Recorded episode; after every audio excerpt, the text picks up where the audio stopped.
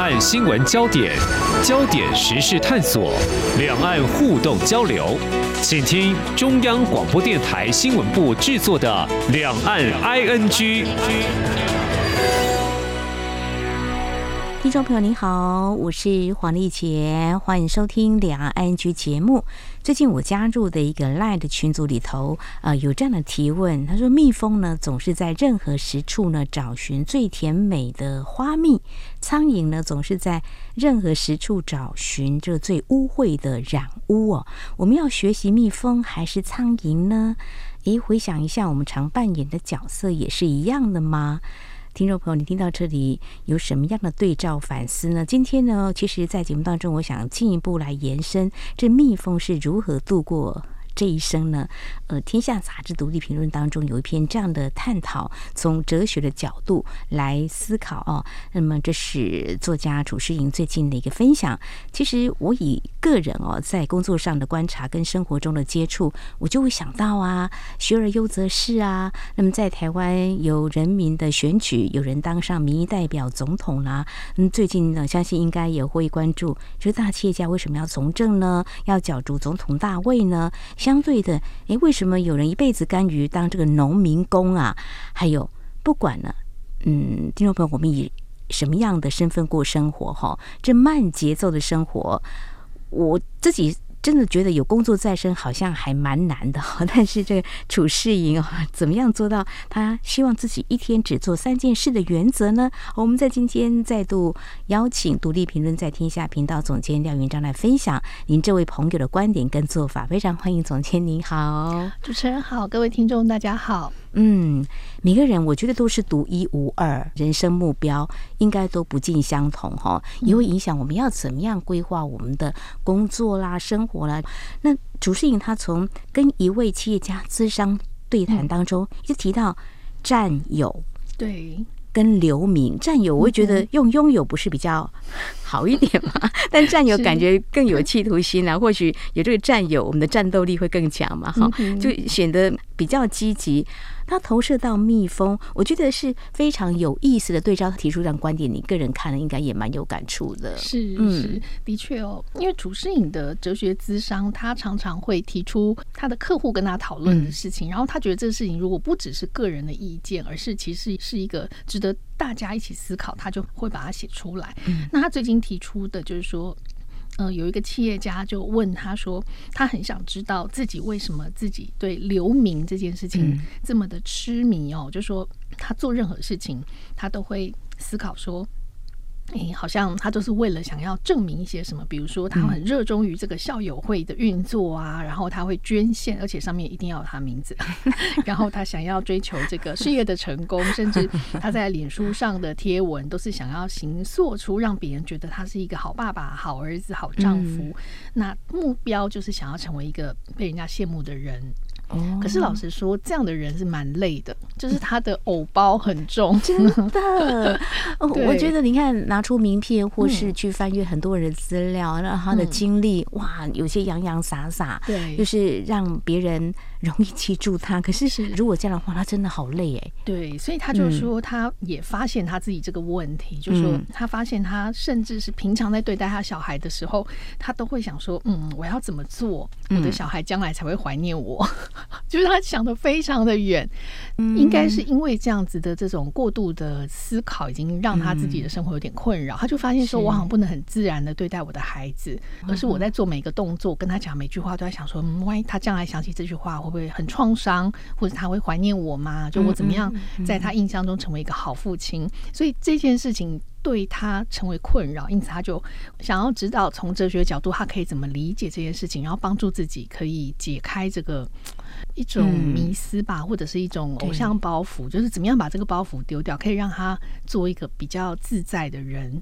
就做自己嘛，嗯，好像很简单，可是 非常不容易啊。比如说，父母要做孩子的榜样吗？但是却要留一个名，所谓的名其实有很深的这个含有很多很广泛的，嗯，是，嗯、就是。我可能呃在事业上打拼还蛮有成就的，嗯、然后在哪方面的投入其实还蛮有建树的，可是会成为包袱，压力好大。对，所以嗯，楚世颖就说他从他的角度来看，他就觉得说，嗯，他看见的这个爸爸是一个外表光鲜亮丽，但是其实内心存在感很低的人，因为他会觉得说，嗯，如果我不做这些事情，我不为这个校友会捐款，那我不在脸书上去写说我自己做的多好多好，别人就会忘记我，就会不知道我是一个好爸爸、好先生，然后好儿子，就是他很担心他没有存在感。对，所以他就觉得，哎，其实这个事情不是这个企业家个人的问题，其实蛮多人都有这样子的一个 这种呃焦虑。比如说，如果哎他的脸书。按赞的人太少，太少，哎，他就想说：糟糕，我是不是 我的朋友不关心我，或者是没有什么存在感？嗯，然后如果他看到别人的什么处境，然后发现哎，自己跟别人比起来，因为其实脸书或者是 IG 这种社群媒体，很容易会成为一个人在跟外界比较的一种指标。那所以越是在这当中，可能他喜欢看别人的。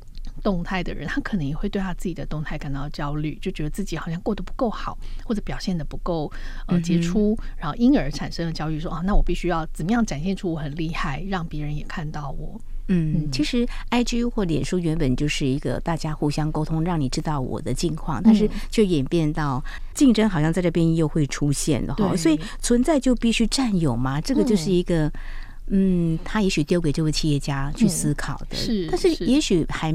不容易，就说那不这样子，嗯，真的也可以吗？他要去说服他自己。我觉得有时候跟个性也有关系。有些人就我不需要这么多的名啊，来证明我存在啊。是，那是有些人就是需要这个名来证明他是可以，他真的做好多。所以厨师营会不会觉得，或许先卸下一点他的包袱，先去理解。啊、呃，知道呃，占有其实或许它是一个谎言嘛。我看到有写一个谎言这样的字眼，嗯、对，是是。所以他后来就呃打了一个比方哦，其实有很多人都跟这个企业家一样嘛，会觉得说自己占有的不够多，嗯，然后不够有名，不够有钱，然后不够呃能够。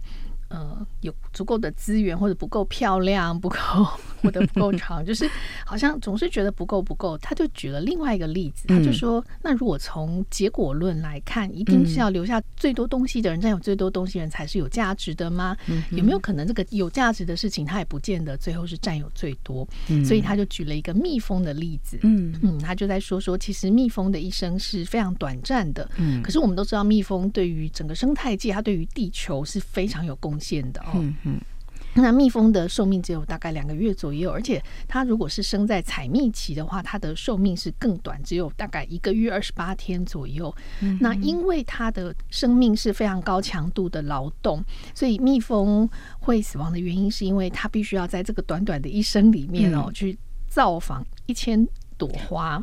嗯，然后不停不停的这样采蜜采蜜，然后不停的拜访花，然后最后其实产出来一只蜜蜂只能产到不到一汤匙的蜂蜜。嗯嗯，对，其实对人类来说这个是很少的。对，那对蜜蜂来说这是它的一辈子。可是呢，虽然它的生命是这么的短暂，好像看起来一汤匙的蜂蜜也没有很多，可是实际上它帮助了一千朵花传播花粉的传授，所以它其实可以造成后面更多，就是花可以因为这样而得到了呃其他花粉，然后它可以结果，它可以有繁衍它的下一代。对，这整个过程其实是。嗯，可以造成整个生态界的的很丰富、更多元。同时呢，其实对蜜蜂来说，它也学到了很多，就是它它已经采过了一千朵花，不同的花粉跟花蜜，所以它也享受了这个拜访这么多花的这些乐趣。然后从不会制造蜂蜜到会变成制造蜂蜜、会酿蜜，虽然它的生命可能没有很长，可是它对于这个世界的植物跟繁衍是帮了一个很大的忙。所以蜜蜂。短暂的生命，他这么的勤劳在采花蜜，但是他也造就了繁衍。如果对照到人生的话，是一种很精彩、是这样子吧？是的，是的。所以对人来讲，就褚士莹用这个来说，嗯、就是说，其实每一个人在这个社会上，在这个世界上，他活的时间长短是很不一定的。没错。对，可是他如果可以好好的在做好，在过好他的每一天，他在每一天与人接触的时候，嗯、他在处理他的工作的时候，他是非常尽情的在做这些事情。这个过程一定也会对别人。造成一些什么样的影响？而这影响不一定是会赚到很多的钱，嗯，或者很多的名声。也许他某些时刻安慰了别人，那他的工作造福了很多的人。所以这些无形的影响力，事实上也是就像他酿的蜜一样，那或者他采过的花粉。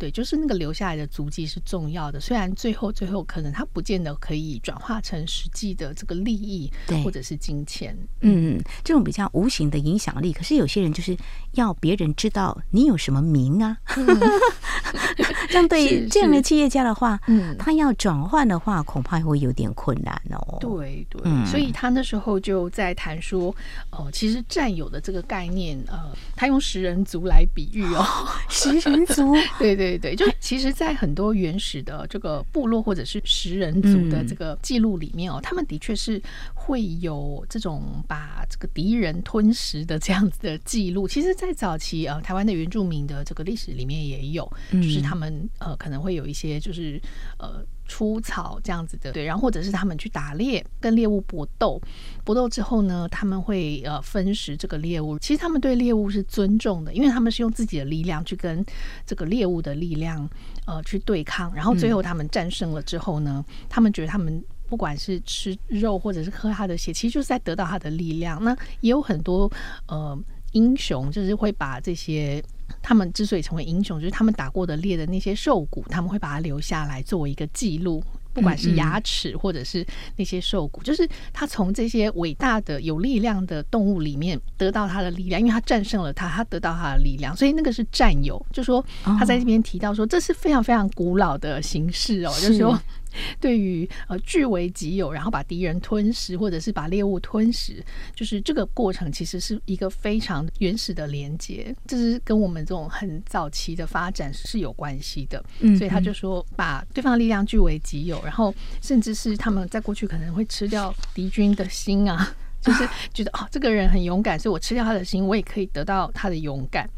对，就是其实一百年以前，就褚士莹写到说，欧洲的有钱人。有的还会去买木乃伊来吃，他们希望得到神秘的力量。哦、其实我们如果讲，比如说动物，嗯哼，其实也许主持人就比较可以理解。我们对于像华人的食补里面，对，常常会有什么吃什么吃什么补什么。我刚刚就浮现了，吃脑补脑，吃什么补什么。对，其实是有这样的概念，或很多人喜欢吃一些很勇猛的生物，或者是是对，就相信或者药酒会泡一些很可怕的毒蛇或者什么，就是相信说，因为我们吃了它。我们会得到它的力量，嗯、那个概念是一样的。嗯，竟然这也是占有的一部分，嗯、就是吞食，吞食，吞食。好，这个怎么样去抽离回来？我的意思是说，嗯、是呃，在。比较相较不文明那个时候的食人族，的确是有这样的事情。嗯、是但是现在的竞争的社会，竞争也是算是占有的一种吗？嗯，如果我们这样子来解构它的话，对，所以主持人他又在谈说，这种就是所以占有这个东西是它是非常原始的，哦、就是非常原始的欲望嘛，就是想要得到力量，想要得到更多的资源。是可是如果我们从一个文明的角度来看，嗯、就是拥有是一个什么东西，所以他就用希伯来语来解释这件事情。嗯他就说，呃，希伯来语里面的犹太人，嗯，要说我有什么的时候呢，他会说的是对我来说，嗯，他不会说我有什么，对，而是说我跟这个东西的关系。嗯，对，所以呃，主持人应该也蛮常听到，就是大家都会说犹太人很会赚钱 是，我觉得犹太人在、嗯、其实他们在很多领域都有非常多杰出的表现哦，嗯，不管在银行业或者是传媒界，其实也都是。那大家就会说啊，这是因为犹太人他们自古以来、嗯、他们的经典里面就是教导他们如何的赚钱理财。嗯、那事实上这边在谈的就是说，哎，不是说他们都很吝啬，他们都是守财奴哦，而是讲希伯来语的人，他的语言里面，他对于金钱、对于资源这件事情呢，他谈的是关系。哦，所以他教导的是，嗯哼，贫富并不是有钱没有钱，而是说你这个人有钱人跟穷人和钱的关系是不一样的。嗯，就是其实，在圣经里面也有很多这样的故事，谈到关于金钱、关于理财。嗯，比如说哦，他就会说哦，财主这个要。呃，出去远地旅行，所以他就把钱分给他的三个奴仆，然后有第一个人呢就把钱埋在地底下，嗯、就是哦，这样就不会被偷走了。那、嗯、第二个人呢，可能就拿去借贷，第三个人就拿去做生意。就是说，他有不同的做法。那三个人对于金钱的态度和金钱的关系不同，他就会发展出不同的嗯，跟金钱的关系。有的人的钱就是藏在地底下的，就不会改变嘛，嗯，那还可能会被偷走。但是拿去借贷或者做生意的人，会因为他自己在思考这个变动当中可以如何的调整调控，而可能会得到不同的利益，利用杠杆的方式。就是他们只是把金钱视为资源，嗯，但是它并不是视为一个唯一不动的东西。对，所以那个蛮有意思，就是说，嗯，楚世颖就会觉得占有跟关系。我们不见得要占有很多的钱，可是如果你可以好好的运用这一些钱，嗯，其实你可以让它变成一种力量的流动，而不是一个固定的就是存在。嗯，对对，对于我们自己的生命也是一样的概念，就是说，你觉得你的生命就是只能这样吗？只能用你有多少钱来决定你是一个什么样的人吗？或者是说，在你的这段生命的过程当中，你用你的生命创造了哪些影响？可能影响力是无形的，你帮助了多少人呢？然后你可能呃造福你周围的社会，也许你没有赚到什么钱，也许你去当志工，也许呃你成为一个老师，哈，就是你也没有赚非常多的钱，可是你帮助的人可能是超越那样子的物质的价值的。太好了，我觉得这是在今天节目当中呢，我们谈到从这个蜜蜂 它短暂的生命来看，我们人兢兢业业的，很努力的。原始的占有某些东西，但事实上呢，即便说是财富或金钱好了，它其实有些是可以无形的，嗯、呃，它可以透过很多的连接，也会环绕在你的身边，不光只是一个可以用数据、数字可以算得出来的。你有多少钱而已。嗯、是好，这是在我们节目的前半阶段呢，非常谢谢总监来分享楚世颖他所谈到这样子的一个概念哦。他从资商的这样子的一个企业家跟他对谈当中，他看见了其实人生怎么样来过哈，怎么样来跳脱这个占有哈，呃，在你的一生当中可能会形成一种无形的包袱，其实可以帮助别人，不是只是光是看到钱而已，你也可以获得很多的。财富是无价之宝的，是嗯，好，稍后节目后半阶段呢，我们要来谈现代人的生活步调真的很难慢得下来嘛？但是楚世颖他有这样子的一个提醒，他自己就说一天只做这三件事，这样的原则也可以获得成就感。稍后呢，再请总监来跟我们聊啊，这样子的一个思考。台湾之音，给你最有 feel 的声音，中央广播电台。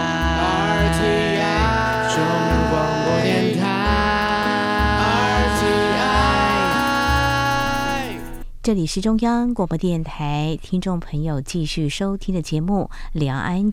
我们在今天节目当中邀请到独立评论在天下频道总监廖云章，而在刚才节目当中，我们是分享了这个专栏作家楚世颖谈的一些观点哦，就是从一个资商的企业家当中他看到的。嗯，这个所谓存在就必须要占有，必须要有名。事实上呢，其实更可以有不同的角度来看这个问题，来看怎么样来过一辈子。这样的人生也同样是会有财富，也会留在一些人的心中的。接下来我们要谈慢的这个哲学，慢的这个生活哈。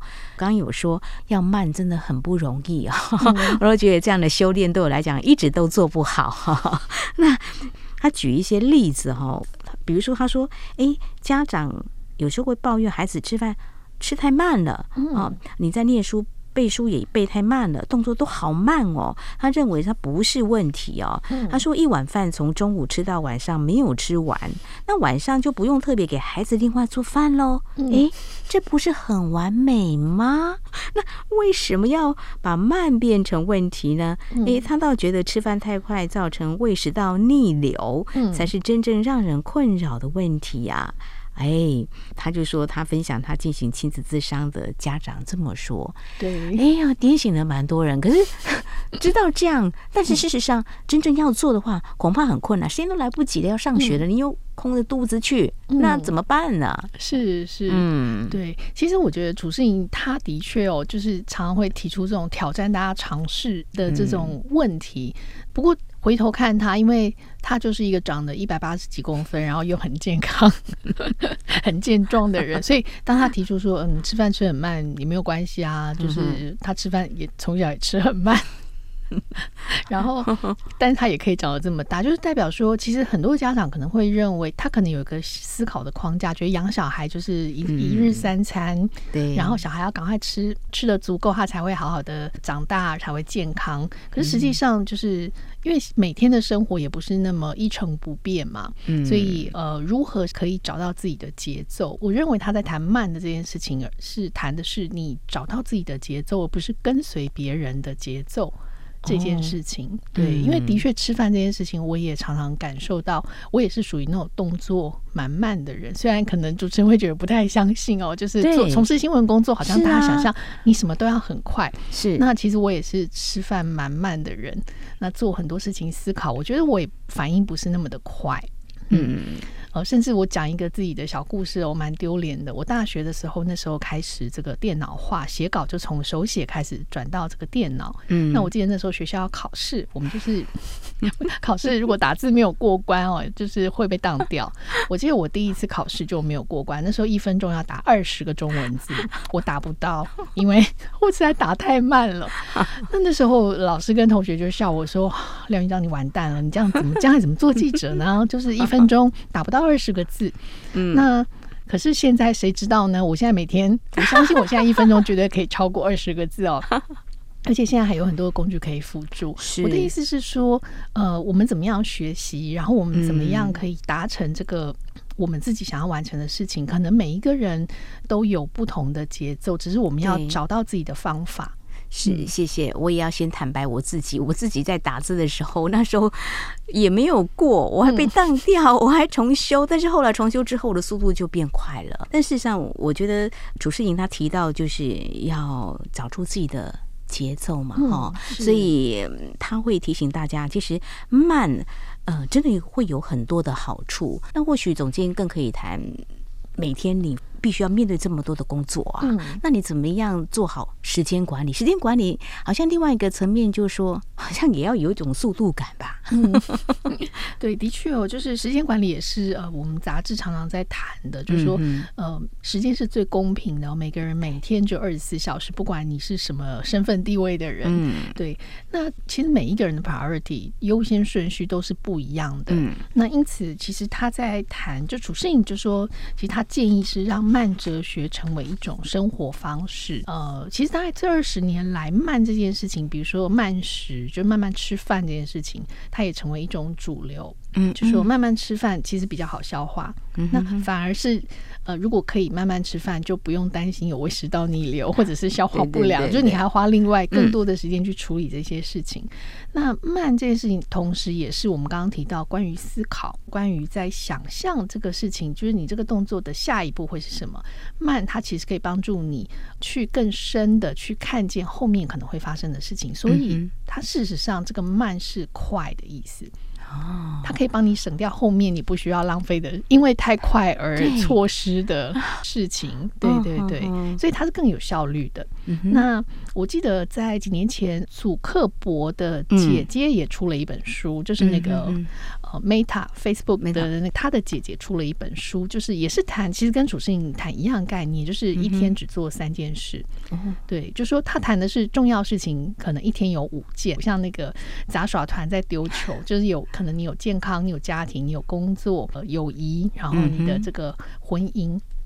嗯、可是呢，他的意思是说，有这么多都要做，但你不用每天把它全部都做到一百分。嗯、你每天只要选三件做就好，就是三件做到八十分，另外两件呢，哦、你可能六十分或四十分就好。嗯，就是每天在这五件事情里面，你选三件，把它放在最重要的位置，嗯、就是你就告诉自己说，另外两件我明天再做。其实这个过程当中很重要，就是说你怎么样选出重要的三件事情，你是需要思考的。是的，什么是重要的？它的顺位是怎么样？嗯，然后要求自己做到什么样的程度，这都需要先了解自己、评估自己的一个情况。是，这个需要思考。对对，因为像我们的健康的状态，我们的身体的状态，然后我们的家庭，它不会每天都需要你百分之百 把它充电充到满，是吗？对，所以它的优先顺序，你可以说哦，也许呃家庭的聚会，你也不是每天都需要家庭聚会，所以家庭的这个时间你可以怎么样的安排？嗯，那但是健康恐怕就是每天都需要 take care 的事情，所以健康也许它是三个里面是不可以漏掉，但是另外两个你是可以调节，因为你有假期，所以你的工作也不是一个百分之百需要完成的事情，那有了这样的优先顺序的安排之后，你就可以慢慢的去调整自己的生活步调，甚至就是知道说，哎，今天也许我只有两颗球，哎，那你就有了多一些的余裕，你可以再把哪一件事情排进来。嗯，就是量力而为，不要一天给自己太多要完成的事情，那就压力就来了。是是，嗯，那身心不健康，没有完成的话，又是挫败感，能慢则慢。所以我最近有时候跟一些朋友在分享说，哦。呃，吃饭啦、啊，我当然也有看到同事是慢慢的吃饭，细嚼慢咽，他也把事情做得很好，像左迁一样。那另外就是说，哎，喝个咖啡呀、啊、或什么的，哎，就你还蛮讲究仪式感的，就是生活当中有时候花一些时间犒赏自己，或者说做一些事情呢，有点仪式感，好像也是一种在处理事情的时候。哎，给自己一些缓冲，或是呃，在思考的一种另外时间，也可以运用在这上面，是不是？是是，的确哦。我觉得其实慢的这件事情，就是包括我们在谈学习这件事情，学习或者是消费，那或者是对话。我自己有一个比较嗯，实际上在常常我自己会运用到的一个。处理的方式就是在会议，其实我们常常是会议是，呃，一个接一个，或者是很多的时候你要开很多的会，而且那个会常常如果是检讨会议的话，也许大家都会开完都很沮丧，那很沮丧，但是你又要很快再回到工作现场去，那你就难免会被那样子的情绪受到影响，所以你的工作状况可能也不会那么的好。嗯，所以我自己就采用一种方式，是我们如果开完一个压力很大的会议之后。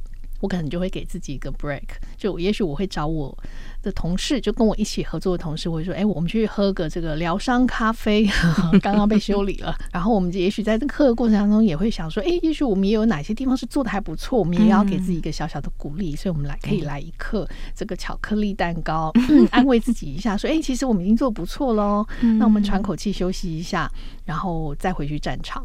就是你不要从一个战场直接跳到下一个战场，就是你中间可以到壕沟里稍微休息一下。